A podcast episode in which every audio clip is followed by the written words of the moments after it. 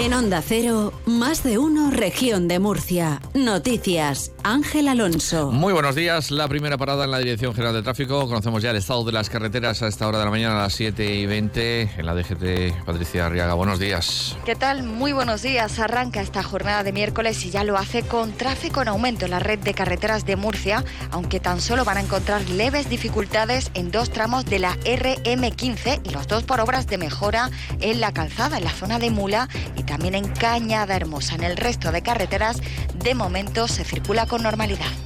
Vamos con las previsiones meteorológicas para este día. Total Energies, tu compañía multienergías, te trae el tiempo. El tiempo de la mano de Iván Álvarez, Agencia Estatal de Meteorología. Buenos días.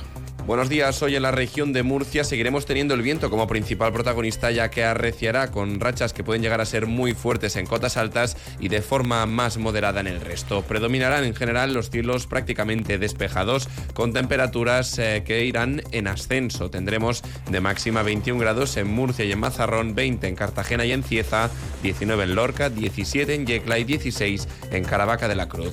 Es una información de la Agencia Estatal de Meteorología. A las 7 y 21 minutos de la mañana, 8 grados de temperatura en el centro de Murcia. Este invierno que tu caldera no te deje tiritando. Renuévala por una más eficiente con el plan Renove de Total Energies y ahorra hasta 200 euros al año en tus facturas de gas. Llámanos al 900-907-007 o entra en totalenergies.es. La Consejería de Agua, Agricultura, Ganadería y Pesca te ofrece la noticia agraria del día.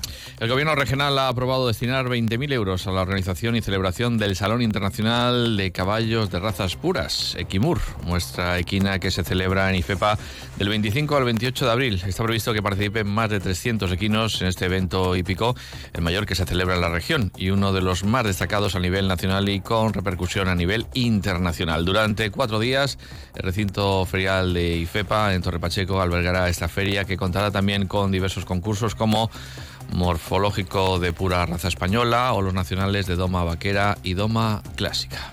Gobierno de la región de Murcia, defendiendo e impulsando la labor del sector agrario.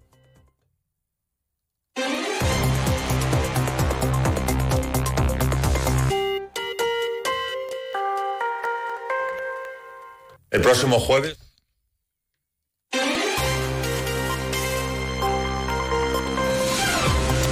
El Centro de Coordinación de Emergencias gestionó hasta ayer por la tarde 38 asuntos relacionados con el episodio de vientos, fuertes vientos que se han soplado durante estas últimas horas y que hoy también las previsiones anuncian que van a seguir. Los municipios más afectados por estas incidencias en las últimas horas han sido Murcia y Lorca. Entre los asuntos más relevantes, Emergencias confirma una persona herida en Lorca que sufrió una contusión por la caída de una antena que le golpeó. Y en el barrio de La Fama, en Murcia, se derrumbó parte de una fachada de un edificio. Afortunadamente, en ese incidente, sin heridos. Este jueves, el Consejo de Gobierno promete ser algo más entretenido. El vicepresidente regional y dirigente de Vox, José, Ángel Antelo, llevará a la reunión del Ejecutivo de López Miras el borrador de la reforma de la ley del Mar Menor. Durante estos días se ha ido filtrando algunos aspectos de esa reforma como restringir la implantación de plantas fotovoltaicas o blindar el suelo destinado a regadío. Además, Vox quiere que se rebaje a rango de reglamento los apartados de la ley que regulan el sector agrícola y ganadero. Esto provocaría menos regulación para el sector primario y que sea el gobierno, sin pasar por el Parlamento regional, el que pueda modificar cualquier asunto relacionado con esa ley. Y Antelo también mira a los ayuntamientos ribereños y a los vertidos anunciado en multitud de ocasiones, vamos a llevar el borrador de la ley del Mar Menor, un borrador que va en la línea correcta, que va en el sentido de cuidar de verdad del Mar Menor y evidentemente poner el foco en esos saneamientos tan deficitarios que tienen que ser unos saneamientos separativos con una depuración terciaria y los ayuntamientos tendrán que hacer una auditoría y evidentemente aquellos ayuntamientos que no cumplan también tener un régimen sancionador para de una vez por todas poner la primera piedra para una recuperación total de nuestro mar menor. Sobre este asunto se le ha preguntado al portavoz regional, a Marcos Ortuño, y se le ha preguntado de forma reiterada.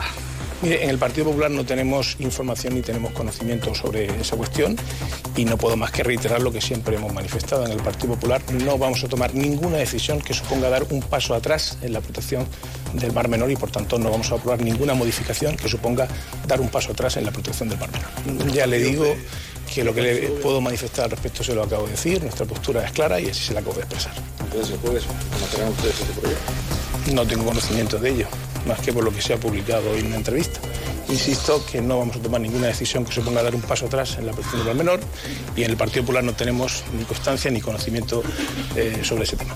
Por cierto que el borrador de modificación de esa ley del mar menor de Vox no se ha tratado en la comisión de secretarios generales que es previa al Consejo de Gobierno que se celebra pues mañana jueves. Hablando del Mar Menor, el Gobierno regional avanza en el objetivo de retirar las embarcaciones que permanecen abandonadas en la Laguna Salada. Así lo recoge el acuerdo firmado por la comunidad autónoma con diversas entidades y contempla la retirada de unas 30 embarcaciones. El consejero de Medio Ambiente, Mar Menor, Juan María Vázquez.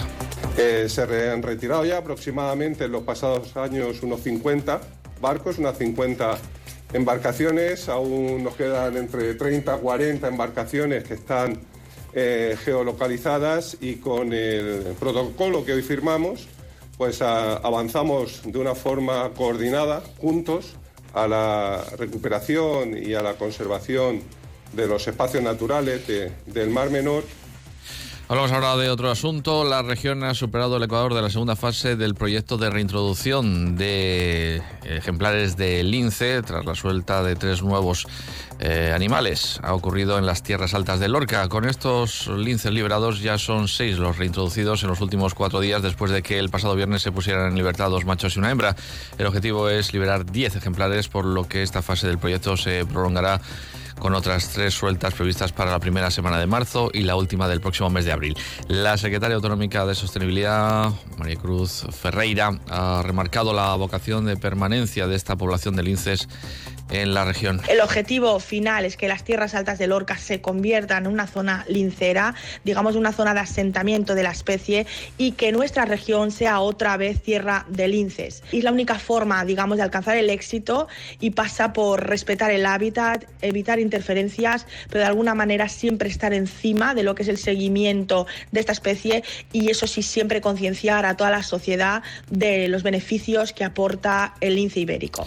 La pensión media este mes de febrero que se acaba es de 1.108 euros con 32 en la región, la tercera más baja del país, según datos del Ministerio de Inclusión, Seguridad Social y Migraciones. En concreto, la pensión media en la región está 142,39 euros por debajo de la del conjunto del sistema de la Seguridad Social en España.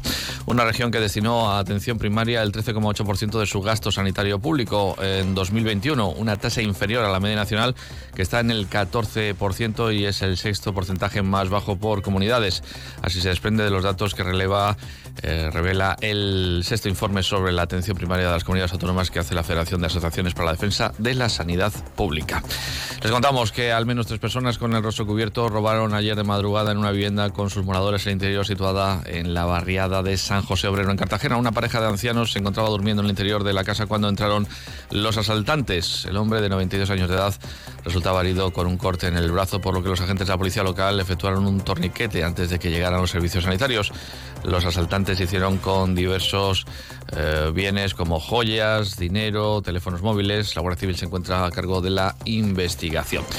Y la Mesa Social contra la Trata de la región de Murcia se ha reunido para avanzar en la coordinación y la atención especializada a las mujeres víctimas de explotación sexual. Se ha reforzado la atención integral a estas mujeres y también a niñas víctimas de explotación sexual con el trabajo en red que promueve la Consejería de Política Social con las principales entidades sociales que trabajan diariamente para prevenir y erradicar esta trata.